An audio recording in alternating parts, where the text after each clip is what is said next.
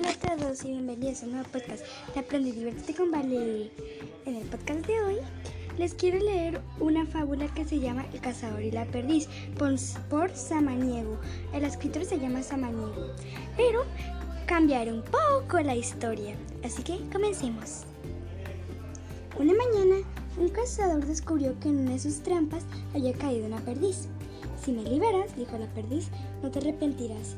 Incluso tendrás un mayor festín. ¿Cómo se podrá lograr eso? preguntó el cazador. Libérame y traeré a mis amigas y las guiaré a tu trampa.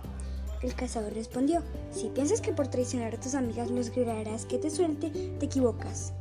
Eres una gran traidora y mereces ser castigada. Aquí es donde viene mi parte del cuento. Pero, dijo el cazador, no soy tan malo como parezco. Te dejaré volar, pero no traigas a tus amigas. Recuerda que la traición es algo muy malo. No debes hacerlo. Si lo haces, probablemente por traición a ti te van a traicionar. Así que recuerda siempre ser buena. Fin. Y así queda mi cuento. Pim, pim. Espero que les haya gustado. La verdad es que el final de del cazador y la perdiz por Samaniego dice que solo queda en eres una gran traidora y mereces ser castigada. Y así queda. Aquí hay una moraleja que no les dije antes.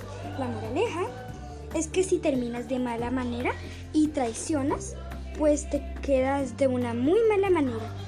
Es como si yo fuera tu amigo y te traicionara entonces tú te pondrías muy triste y así eso no sería ser amistad, eso sería ser una traidora.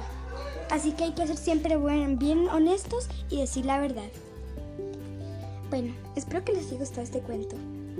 Este libro, este cuento, perdón, es de mi gran libro de fábulas. Es, un cuento que, una fábula que yo les leí de este libro. Pero como este es de otro autor, no mío, quise agregarle mi propia parte para que así tuviera un toque de Valentina. bueno, chao, espero que les haya gustado.